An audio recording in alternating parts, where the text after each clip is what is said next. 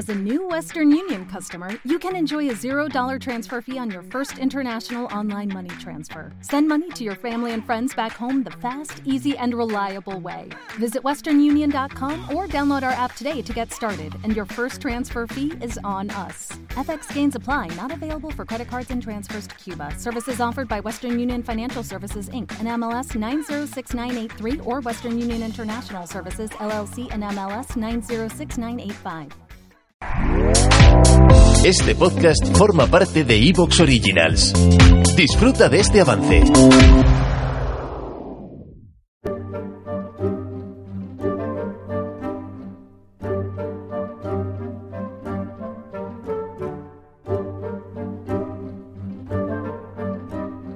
Bienvenidos a Historia Ficción y preparaos para la aventura. En este podcast escucharéis historia en mayúsculas, pero será una historia de ficción, una ucronía. Esta vez nos vamos a ir al final del siglo XIX para explorar un camino diferente para la guerra de 1898 que enfrentó a España con los Estados Unidos. En la realidad ya conocemos el desdichado desenlace que culmina con el denominado desastre del 98, y con frases tan elocuentes como que más se perdió en Cuba. Para cambiar los acontecimientos de la ucronía de hoy, vamos a ir mencionando un goteo de divergencias que van a favorecer los intereses españoles en ese trance histórico. Podría haber elegido solamente uno de los factores y haber conducido a un determinado cambio quizá no muy trascendente, pero me parecía más valioso, más allá de señalar algo en concreto, ir poniendo sobre la mesa las muchas pequeñas cosas que se podrían haber hecho para que el resultado no fuera tan, en una palabra, catastrófico. Vamos que durante la historia, si estáis atentos, pues vais a ver cómo se señalan debilidades, cómo algunas se subsanan o cómo se marcan posibles opciones y oportunidades que habría tenido España en este conflicto. Al final, como sabemos, las cosas suelen pasar por un cúmulo de circunstancias, y hoy vamos a intentar repasar muchas de ellas. Ahora bien, que durante este repaso vamos a hacerlo con una ucronía para que sea todo más amable que el amargo recuerdo que implica el subdesarrollo general que tenía España en esa época y que nos condujo a la enésima derrota y a un pesimismo generalizado. Así que vamos a intentar ser un poco más optimistas. El primero de los cambios de este episodio va a empezar en los primeros compases del programa, con una simpática anécdota que se supone le habría pasado al joven Alfonso XII en 1879. Cuando el rey tenía 21 años y acababa de llegar a la corona, se habría involucrado de manera más emocionada e intensa en los asuntos coloniales. Vamos a ver que la figura de Alfonso XII resultaría clave para activar una serie de reformas en materia colonial, diplomática, económica y militar que después tendrían continuidad y que posicionarían a España algo mejor de lo que estuvo en la realidad cuando llegue la hora de enfrentarse a los Estados Unidos. Así que bueno, ya os he dado estas pinceladas generales sobre esta ucronía, también os digo que ha quedado bastante larga la ucronía porque hay muchos contenidos, es muy interesante y hay muchas eh, acciones y, y cambios. Así que como se ha quedado tan larga, pues he tenido que dividir estos contenidos en dos partes. En esta primera vamos a estudiar todo aquello que pasó en España y en Cuba durante los 20 años previos a la guerra del 98. Vamos también a ver durante este episodio cómo se produce el estallido de la guerra con los Estados Unidos y también vamos a ver pues todo el desarrollo de la campaña y de la resolución del conflicto en Filipinas. Vamos a dejar para el próximo episodio lo que ocurrió realmente ya en la propia guerra de Cuba, en la propia isla y en el Caribe, y cómo se termina la guerra, pues eso, en el próximo episodio. Así que bueno, vamos a empezar con el programa. Este es un momento tan bueno como cualquier otro para recordar que la guerra es el mayor crimen que puede cometer una sociedad. Y vamos adelante, como suelo recordar en cada programa, os contaré una historia articulada en torno a hechos reales, aunque reconstruida como una narración de ficción. Mezclaré elementos verídicos con licencias creativas y siempre trataré de que la historia sea verosímil. El propósito de esta fantasía es divertirme y lo haré imaginando una historia que pudo ser. Este podcast es fruto de la imaginación de su creador David Rico y espero que disfrutéis del juego.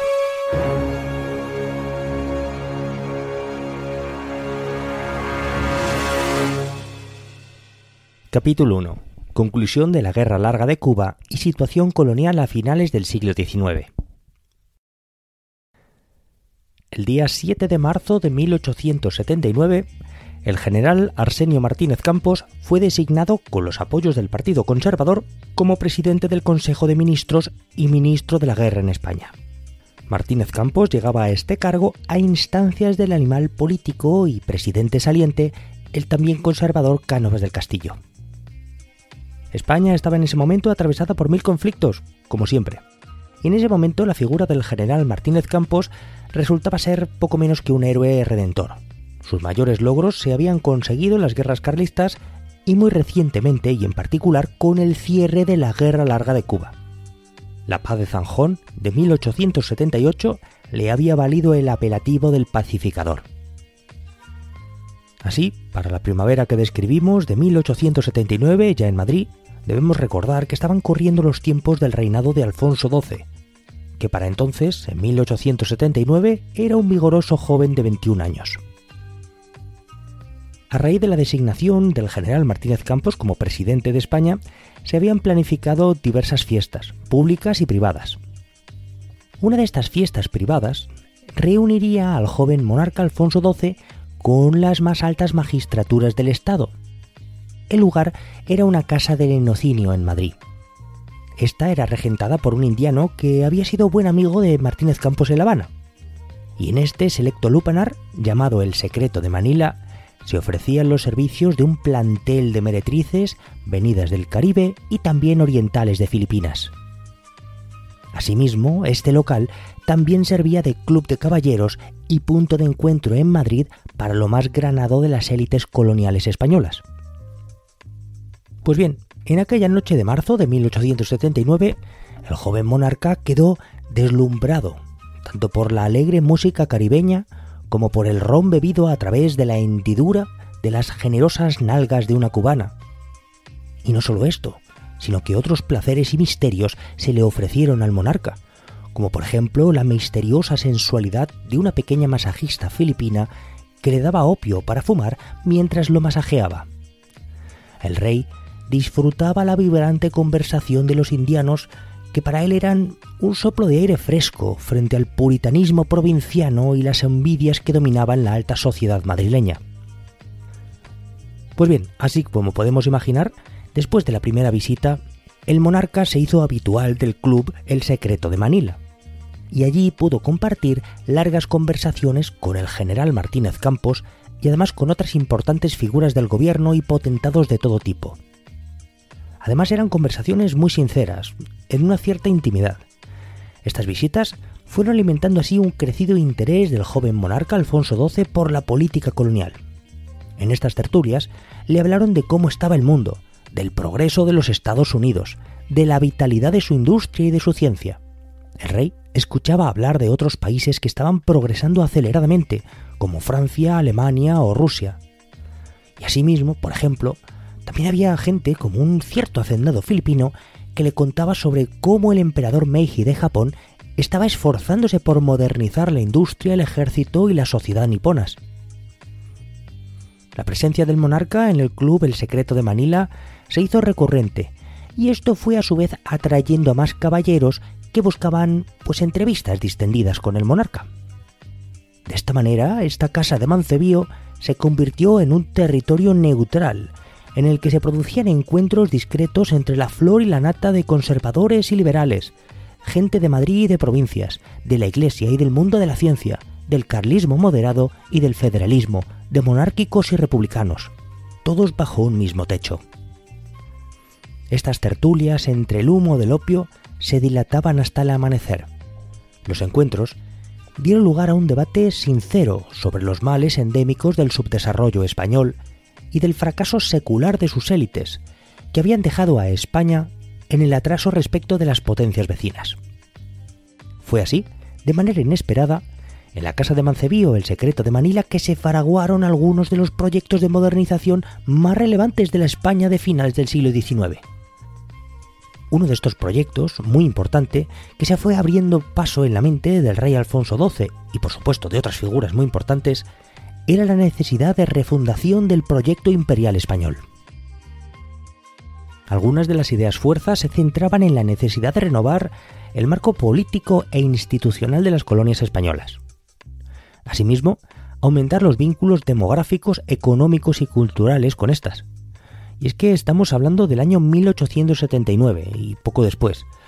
Apenas había pasado un año desde la paz de Zanjón, que cerró la Guerra Larga de Cuba de 10 años, y se notaba que las instituciones españolas tenían un control, digamos, incierto de ciertos territorios de las islas de Cuba, Filipinas o Puerto Rico.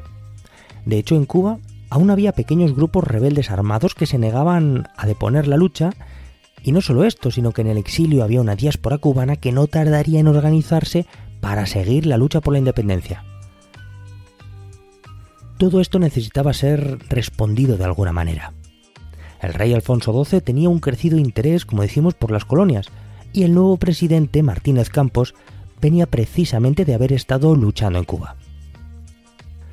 Fue así que en adelante, después de todas estas conversaciones que tuvieron en privado, se fueron impulsando una serie de transformaciones, algunas muy concretas, como la expansión de los altos hornos, cosa que era necesaria para la expansión del ferrocarril, pero también para la construcción de nuevos eh, barcos de guerra. Y es que estamos en la época de la industria, y en la que el acero era los huesos de la nueva sociedad. Por ejemplo, había que construir nuevos astilleros, y esto era muy conscientes en el gobierno, cosa que llevó a, bueno, pues a ampliar los astilleros que había en la península, o en La Habana se acometió la ampliación del arsenal que debería de ser suficiente para hacer reparaciones en los grandes buques, aunque no construirlos, pero sí por lo menos repararlos, o para producir también cañoneras en las islas o pequeños buques de patrulla costera. Evidentemente, todas estas inversiones y muchas más que necesitaba el país requerían de tecnología, pero sobre todo de capitales, cosa que no estaba disponible en abundancia en España. Por este motivo, la diplomacia española, a instancias del gobierno, estrechó lazos con el emergente imperio alemán y sobre todo con la Tercera República Francesa. De hecho, la derrota del Segundo Imperio francés en la Guerra Franco-Prusiana había terminado por aupar a la burguesía francesa en detrimento de la vieja aristocracia pues, del país, en el país vecino.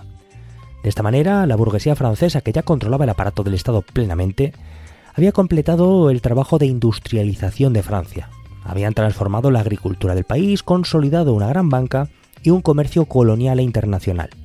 Así Francia tenía la capacidad para acometer las inversiones que tanto necesitaba la economía española. Para incentivar estas inversiones, una nueva generación de la clase alta española, dentro del gobierno, impulsó la liberalización del sector bancario español, que en esos años conoció la llegada de grandes firmas francesas como Crédit Lyonnais o Société Générale. El pánico bursátil de 1882, porque claro, la historia seguía adelante, iban pasando estos acontecimientos dentro de la economía y de todo. Bueno, pues como decimos, el pánico bursátil de 1882, que afectó mucho a Francia, fue en realidad un modesto contratiempo desde la perspectiva general en el marco del creciente flujo de inversión extranjera que hizo Francia respecto de la economía española.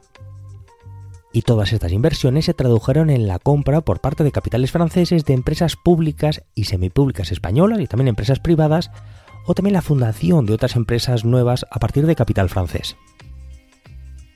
Como es de imaginar, todo esto supuso un estímulo adicional al incipiente proceso de industrialización español.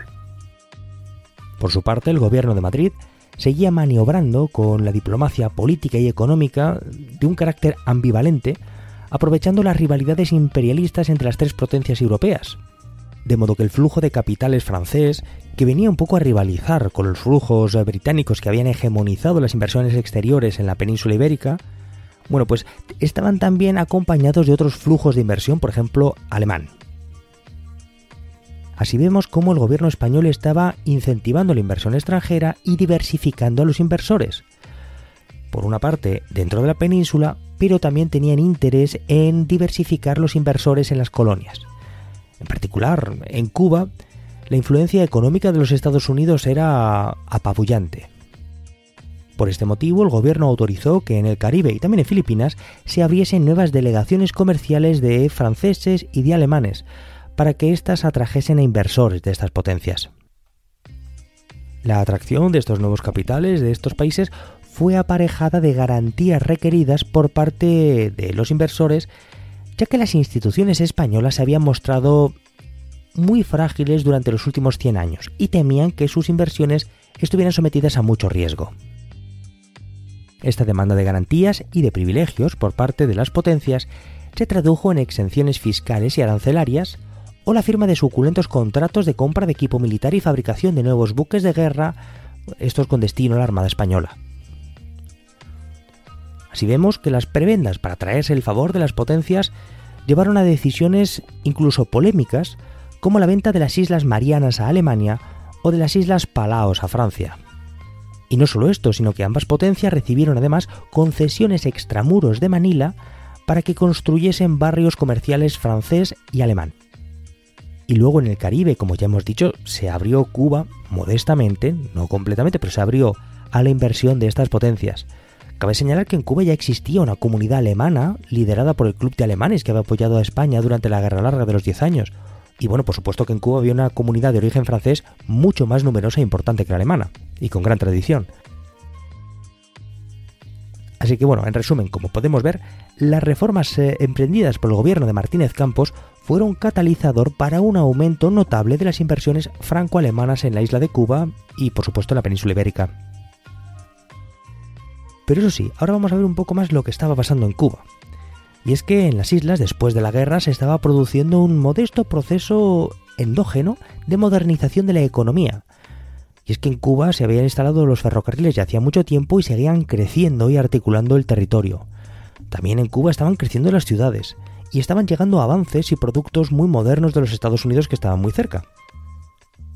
El dinamismo económico internacional afectaba a las islas, y en el marco de Cuba resultó, por ejemplo, en esta época de los años 80 del siglo XIX, pues muy importante el declive que tuvo y cierre de pequeñas plantaciones de azúcar, que no eran capaces de competir con las eh, grandes superficies que explotaban nueva maquinaria, los enormes ingenios, y que encima estaban trabados con ferrocarriles y con grandes contratos internacionales de venta. Así que en Cuba, después de la guerra, lo que sobrevivió y prosperó fueron las plantaciones más grandes y más eh, tecnificadas, en detrimento de las pequeñas plantaciones. Una de las consecuencias de estas transformaciones económicas de la economía azucarera de la isla era que la nueva plantación requería de un tipo de mano de obra que estaba dejando obsoleta la fuerza de trabajo esclava. Los rápidos cambios en la producción azucarera de Cuba hizo que las discusiones en España sobre la necesidad de abolir la esclavitud se precipitasen y que ésta terminase por ser abolida en 1881, es decir, cinco años antes de lo que estaba previsto en el momento de la firma de la paz de Zanjón.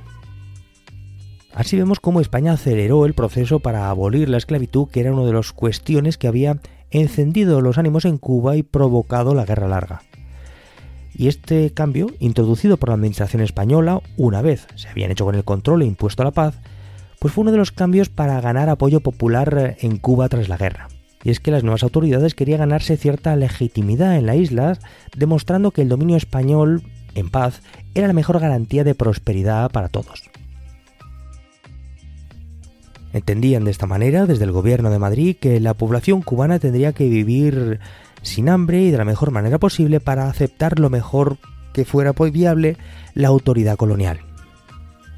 Ahora, mientras era importante el apoyo de las capas populares en Cuba, lo que era determinante para el gobierno de Madrid era el apoyo de las élites de Cuba, de los criollos más ricos, porque estos eran los que históricamente habían sido el principal apoyo a la autoridad colonial tanto en el Caribe como en Filipinas.